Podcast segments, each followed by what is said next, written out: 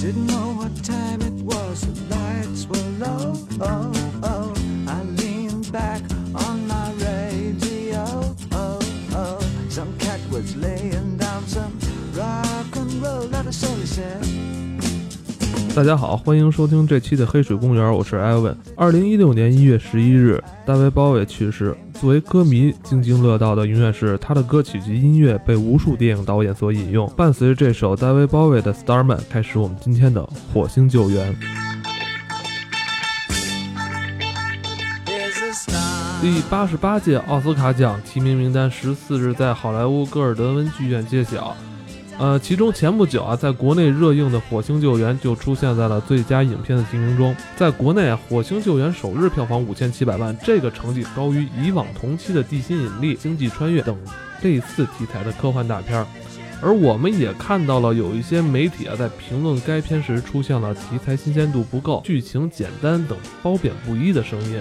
今天啊，就是还是由我和我的这个老搭档，大家好，那个我是金院长。怎么样？这个这电影这个小说之前也也拜读过吧？看过吧？电影看小说太厚了，没没看完。这个就是这个院里的工作非常忙。对，奥斯卡就是获获奖的这些作品里边能看到，其实还是挺荣幸的。我觉得是这样。对，而且时间时间没有差太多。呃，反正时间是很接近的，因为我们知道有时候是因为国内他得了奖了，国内再引进，有这种情况，有这种情况。对对对所以这个是几乎是同时间上映，而且。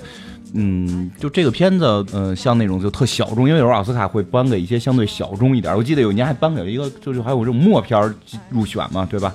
要体现他们的这个艺术性嘛。奥奥斯卡老想沾点这个，他跟欧洲那个奖项，他跟欧洲那个电影节不太一样，就是他老人家欧洲那边老说他们没有文化嘛。对，没文化，还是挺有文化的。所以《火星救援》这个片子还是非常好看的啊，因为我也我也不能说别的片子说不好看，因为我知道有很多可能小李子的这个小李子的这个粉丝哈，就是，但是但是从我们看过这个电影院看，真的，我觉得有时候看电影的时候。你去电影院看，感觉是不一样的，尤其是这种已经到科幻这个层面，你更应该是去电影院里边去体会这个感觉。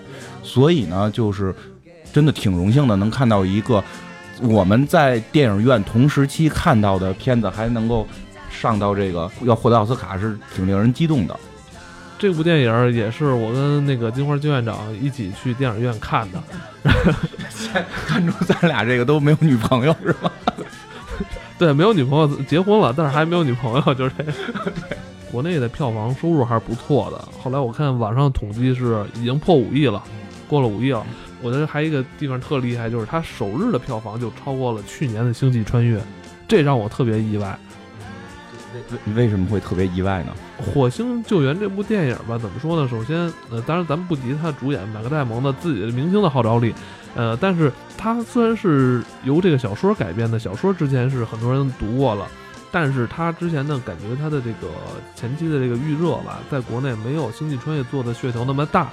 啊，这你说这个还真是，确实是呃而且你记得吗？去年看《星际穿越》的时候，当时这个发行方吧，也是拿它就是跟那国内的另一部就是这个《三体》那部小说绑在一起了，去去炒这个宇宙的这些概念。啊对，那个其实是为《三体》来预热嘛，因为《三体》一直说要拍电影嘛。嗯，就是我觉得《火星救援》，嗯，比如说首日票房在中国超过这个《星际穿越》，也对你认为它基础是是什么呀？嗯，也好理解吧，因为，嗯，《星际穿越》这个片子可能有点让人不好理解，里边有这种到了这个维度这个问题，对吧？之前我们其实也聊过一些作品，也说过，一旦到了维度这个问题，你没有一定的文化基础，基本上是不好理解的。其实，对于《星际穿越》，对我插你一句，因为之前我身边有一朋友，他那个说去电影院看《星际穿越》，说说的，哎呦，这电影太好了，看的我这这这睡得特舒服。对，就是我说好看吗？好看，哎呦，特舒服，睡的这觉。对，就是它，包括里边一些梗。其实以前我我在一些文章里经常写到，就是说什么美国登月到底登没登这种事儿，就是《星际穿越》里也用了这些梗。其实这些东西都跟距离中国文化太遥远，太遥远。太遥远，包括这种维度层面太不好理解。对，咱们中国的这个，其实自古以来也有对外太空这种向往，基本就停留在嫦娥奔月这。对对对对，就在这么层面。但是《火星救援》，其实我老觉得《火星救援》跟《星际穿越》完全是两个类型的这种片子。哦，这个有挺大区别的，可能就很多人会觉得都是去外太空的这么一个事儿嘛。因为我老觉得科幻里边必须要带入这种人人的感情，如果这个科幻就抛离了人的感情，就是讲飞船在天上怎么互相打，就没有意思了。对，所以你看《火星救援》那剧情就是马克戴蒙一直在火星那边种土豆，不能这么说吧？你看，你听我说啊，种土豆完了又他本身是还是一个植物学家嘛，完了也懂点科学，是吧？就怎么开着月球车，开着月球车，完了去那个起飞那个升降点，完了。嗯，感觉就是这是一科学家在干一件很科学的事儿。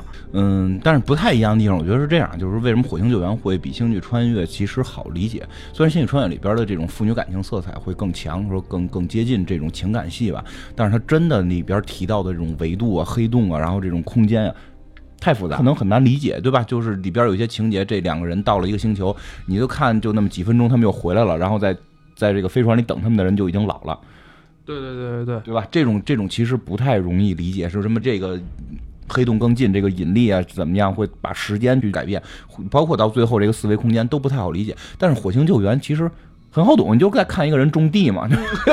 对对对对，哎我操，我忽略这一点了。咱们咱们国家是一农业大国。对呀对呀，你你对吧？你你就种地嘛，这非常有亲切嘛，而且而且。你，你你不会这里边这里边你根本没有牵扯到，就是说跟故事剧情推进没有牵扯到任何你不能理解的科学。没错，你开车。那我也可以底下开拖拉机嘛，是吧？对对，所以这个片子是这个这个点可能会更容易被中国大陆会接受。对，是这样。讲感情反而难了，不是讲感情，是因为 因为那个故事里边太多中国的这个人不太好理解的这种维度啊，这种东西。你像像之前咱们也讲过，像平面国，从维度的讨论，在国外一百多年前就已经出小说了，国内到现在也都没有说盛行起来，所以那个确实不太好理解。但火星救援。不能也不能说它好理解，这个片子就就比较弱，因为这是两个类型的科幻，这两种类型科幻我觉得都不错。像你你虽然还是刚才说，你看着它就是到外太空去了这么一个简单的事儿，但是星际穿越讲的是一个很未来的事儿。就虽然他在片子里边没去阐明说这个地球到底是怎么坏的，这抗争没抗争，这是它是一个这个叫末世科幻，就末日对吧？就是这个世界已经要毁灭，在这个时候人类在这个点怎么再去抗争，这个是有这么一个类型。而火星救援是一种。特别贴近现实的科幻，他咱们之前讲过《斯档案》，就觉得很贴近现实了，对吧？火星救援是火星救援，而且我记嗯，我记得在影片里边还出现了，就是呃，早在应该是九十年代吧，美国发射那个火星探路者，那个都是真的。那个那个都是真的，对对对，我我觉得这一下就是拉近这距离了，因为那会儿咱们新闻联播里天天都说 放十分钟那个 火星探路者拍点什么照片儿，就就新闻联播一般都是最后十分钟看一下，就是外国人民活在火水深火热当中啊，他们花那么多钱就他们去火星看个照片，看个吃的，所以火星救援是一个离我们很近的这么一个感觉，这是两个类型的科幻。其实火星救援会比 X 档案离我们还近，它是一个你都不好说它是不是叫科幻了，你明白吗？就这件事儿可能在三年之后就发生，对，说不好，对吧？可能在三年之后就就有发生，它有点类似于以前我们看过一篇叫《阿波罗十三号》，对，这个不就是也是一个飞船往月亮上飞，然后那个它这个这个东西就是坏了，然后这个飞船半截坏了，然后。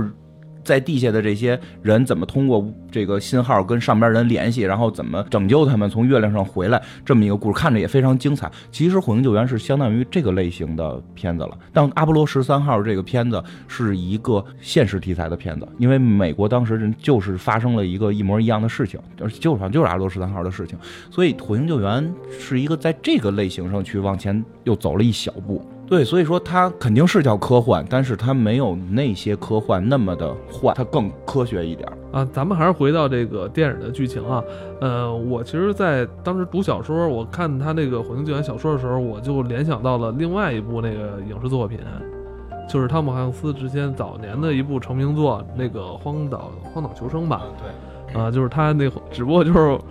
马克戴蒙在火星种土豆，那个汤姆汉克斯在小岛上他玩皮球，我印象特别深嘛。他 对好朋友威尔森，威尔森先生在在水里边离得越来越遥远，是吧？啊，对。而且我印象特别深是后来好像是不是国外有一个体育品牌，就是就叫威尔。当时这个《荒野求生》也是非常的震撼和这个这这个成反正成名吧，包括影评什么都是非常好的。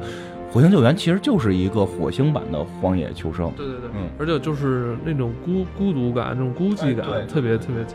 这个是让我反正就我觉得马达蒙在这个戏里边演的特别到位的这么一个，哎，包括编剧，咱们也不能说都是演员的功劳吧，就编剧啊、导演呀、演员啊，整个去塑造这个形象。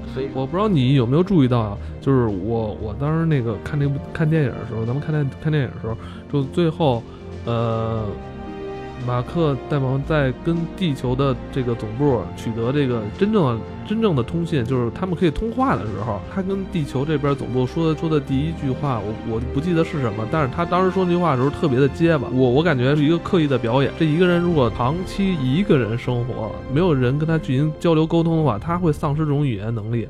我觉得他在这块儿演的特别好，因为他当时在说一句其实很简单一个日常用语，但是他结巴了一下，美国的电影嘛，就他细节肯定是非常到位的。就那种孤独感是可能是他要面临最大的这种困难。嗯，你有没有这种体会？在在院里的时候，就是孤独感是常年伴随着我们这些科学工作，但是我觉得，因为因为可能我们有时候也也这种科研项目上一些这个超自然现象研究比较多，有时候也会有过类似的体体验吧。这个东西其实不光是归为孤独感，这个不是简单的孤独感就能够解释的。而是无望，就是你对未来你没有希望。其实他这个片里，尤其在最开始演的时候，当他发现自己留下了，然后，然后他一算这个食物跟这个这个日日期必死，而且他在干一件之前没有人干过，火星种土豆。对，就在他种土豆之前，就是那个感觉演的深有体会，就是你无望，你不知道该怎么办。你现在还活着，但是你你不知，你觉得未来就是没已经没有希望了。所以在这个片里，他这块表达就这块的表达真的挺振奋人心的。回到地球之后，给那些学生讲课的时候，他说那句话其实挺简单的，就是说，当你如果一个人出现在火星的时候，你只要记住一件事儿，你把眼前的困难给它列出来之后，你把它挨个一个一个都给它之后，你你就 OK 了，你什么都不要去想，就是对对对，这个是真的，嗯听着好像是一个工作方法似的，但但实际上真的是这种，就是这个方法，我觉得说起来简单。对，他这个说你你他妈来不及他妈去去悲伤，你来不及去 去想那些什么事儿，你先把这些事儿先放在之后再想，你就先他妈先干正经事儿。就这个还是这个方法说起来可能会你觉得很简单，但实际上人真的在一种无望跟孤独的状态之下，能够去使用这个方法，真的不是一般人能够去做到的。所以他真的就让我非常的，就这个形象塑造的让我非常之敬仰。这个真的是这样，就是以前我们在很我我个人吧，在很多时候，其实包括去年年底，就是前不久前也遇到过一些就是困扰。嗯，其实真的就是叫绝望，并不是说我要死啊，但是一些事情会让我觉得之后可能你就是你可能已经看到了，就是说某些结果，那结果根本就是就是是很难改变。对对，你就会让我看到我的土豆就这么多了，然后飞船再来的时候，我可能还差好几百天，我之后该怎么办？真的就是这种感觉。但是我当时也有想到《火星救援》这个片子，在这种情况下就想办法去解决。对，这个是这个片子是能够鼓励人的，就是这样去想办法去解决。想办法去解决，而就是你你没有 没有时间去悲伤。对，没有悲伤，还是这句话，没有时间去悲伤。说起来容易，但是真做起来挺难。经历过会会会觉得，而且包括就是，其实我更想聊的就是这个片子里边的一个让我看完之后非常难受的地方，哦，难受是在。就是对自我的认知发生了一个改变。我觉得自己好像什么都不会。我跟你说啊，这部电影里边它有这几几项技能啊。首先，那个农耕，呃，这有两大技能是啊，有两大技能，一个是农耕，第二就是驾驶。呃，如果你你不会种种庄稼，你还不会开车，那你就算了。这两边我还真都不会。我常规不喜欢开车，所以我考了本之后也没怎么开过。所以我觉得你这个困扰我已经猜到了，你知道吗？因为那天看电影的时候，我觉得你一直在咂巴嘴，就是这。因为我是有代入感的，你知道吗？我会开车，所以我有代入感的，你知道吗？就说白了，你就是就是人都会有代入感，就是你代入到这个情情况里边，好，OK，所有的情感的问题我们现在都解决了，就是我在极大的困难之下，我依然会能够有坚强的意志，对吧？这个我可以幻想我有了，我不会种土豆，不光是种土豆这么简单，比如我会种土豆，它造这个水蒸气，它就是它在它在一个完全没有爆炸物的情况下，对对，我觉得它那点儿那块儿这么用氧用氢来来，我觉得用不是特别严谨那个。嗯，还好吧，那个基本上但是是嗯，那个基本上还挺危险的但危险是肯定的，因为它也 危险是肯定肯定，因为他会说到就是你飞船上不能有任何易燃物，对它最后只是靠着一个木木质式的十字架来生原始的这个火，而且我觉得他最后就是用十字架来生火那块儿也有点宗教意义。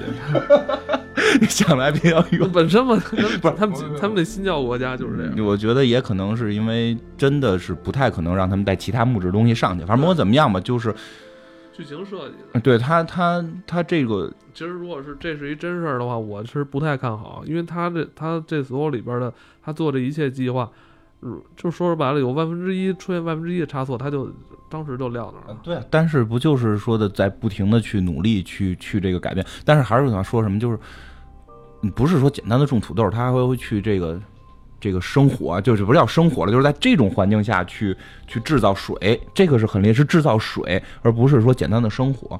那个包括其实我看到，尤其看到后来，就是他们那个在飞船里去救他的时候，然后那个需要炸药，你注意，我们需要炸药。然后呢，让他们一个就是本来要出去救人的那个人说：“你赶紧回来，说你给我做炸药。”他说：“为什么让我来？说因为你你学化学的，然后也是飞船里是不可能有任何易燃物的，要求他必须用厨房里的东西做出一个炸弹来。就就我突然会发现这些技能我都没有，对的这些技能我都没有，我特别的突然就因为我我我我们现在工作可能都用开始用电脑了我觉得你还是给自己压力太大。不不，我有我有时候会思考这个问题，包括看那个《猿人星球》，我也会想，我到那个时代我还能干什么？我也没有劲儿，对吧？我，对吧？所以所以健身是很重要的，就是怎么说？就是真的这些会这些，我觉得叫硬科学吧，就是会这种硬科学技能的人，是真的值得我们崇拜。包括，因为现在中国太多的去崇拜软。这种叫软文化也好，叫什么文化？你写本书，你写成功了，大家会特别崇拜你。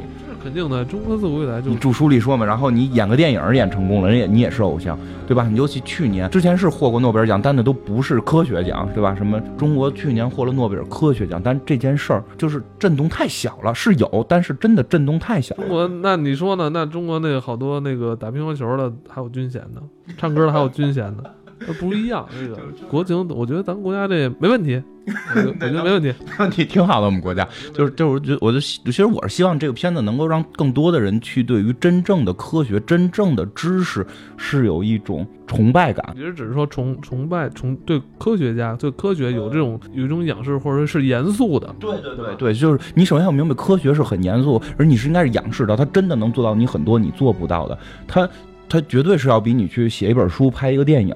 我并不是说写书、拍电影就容易，因为我也写书，我觉得也挺难。但是真的科学是比他们还难的一件事儿，而且真的它可能是整个人类推动社会进步的最重要的根基。如果你们可以想象，如果科技不进步的话，我们我们拿什么？就现在都用电脑写书了，那会儿那对吧？如果科技不进步，我们拿什么写书，对吧？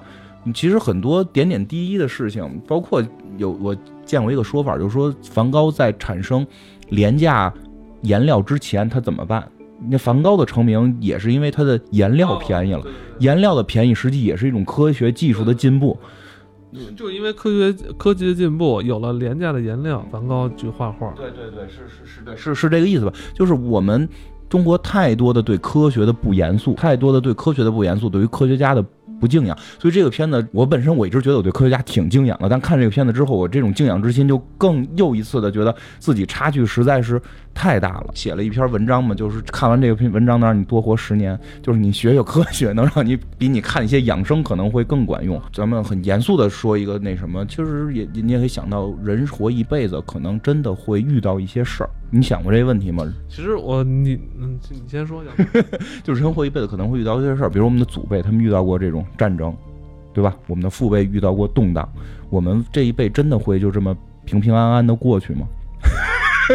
就现在大形势还是非常好的，这个我觉得应该没什么问题。自然就这种霾自然自然环境，对对对，自然环境是一个很大的问题。我们可能未来不会说遇到一些什么战争啊这种政体之间，但自然环境的恶劣是不是会对我们造成影响。我觉得霾已经很明显，这种自然环境恶劣会对我们造成影响了。我们就只去投诉微博、刷帖子就可以解决的吗？所以这些问题可能最后你需要去科学的去解决。就如果我们学会了科学，那可能我们在遇到类似于未来几十年吧，就是这种末世的情况下，你能够去更好的生存。就是我我希望能够有更多的人通过这个片子，能够去对这种科学去真的去严肃起来，去去欣赏这些科学家，他们真的。很了不起，现在全世界这个是我觉得是基本世界公认的，就是在火箭研究方面，真的中国是首屈一指。其实也跟我刚才聊那个会形成一个对比，就这么一个强国，有这么强的一群科学家，但反而老百姓们是对于科学是很很漠视的。就中国并不是说缺科学家，这种这种精英教育确实教育出了很多世界顶级的科学家。嗯，对，通过这个片子，我也希望说能看到，就是世界上都认知中国的科学的强大了，但咱们国内自己还是认知是偏弱。虽然可能不就这么说，美国拿咱们当假想敌，那也说明咱们有这个实力，对对吧？对对，是有这个实力。但是我们可能说，我们国家在一些小的工业啊，或者说一些那什么上边，可能还不是很很强。但是真的，我们在这个呃航天里边，真的是世界顶级了。但是你能说出几个航天方面的这个大师，对吧？但只有，但是只有那个驾驶员，对你只有驾驶员，你只有驾驶员知道了，你只有驾驶员知道了。但是这个科学家还是不不被认知。你能说的还是钱学森，还是那个老一辈的老老都不是一辈了，可能老好几辈的人了。我是希望啊，我是希望其实能够去塑造这种文化。咱们咱们这个获获得诺贝尔医学奖的这个屠呦呦是吗？啊，对啊，就就你你现在咱们就能知道他，对吧？然后这还不没被国家承认，还没封上院士。他也是民间组织，他是民间组织给评上的。对他他研究时候当时还是有国家经费的，后来由于那个他签文件的时候，他他不签团队，只签自己，被开除了。就就但是真的就国就咱们不说这种，他最后跑到民间了，不管这种，就是国家本身做火箭这些已经很有名了。其实我真觉得在宣传杨利伟这个航天员的时候，应该把这个科学家也宣传出来。对对对对吧？而且杨利伟给我们的一个感受是什么？就是一个驾驶员。所以就是刚才我说的嘛，要不然会种土豆，要不然就会开车。就你 二者必会其一。我觉得，我觉得还是这样，才能在这个科学道路上 走下去。我觉得杨利伟可能肯定他能够上天，他一定也是就可以一个一个是一个好司机，就绝对不是司机这么简单，应该也是就是说具有很强的科学的这个这个成就的，这个是真的。对对对，对吧？因为我们也看到，就是《火星救援》这个片子里边。对吧？就要出去救人的那个人是化学家，可以做炸弹，对吧？就每个人，要不然要不然就是是这个电脑方面的这种科技专家，就是他每个上天的人都是身，这就是一 X 战队啊！这 就是他每个人身上都身兼身兼数职。对对对。所以我相信杨利伟不只是说，不只是说飞船开得好这么简单。对，我觉得你说的没错。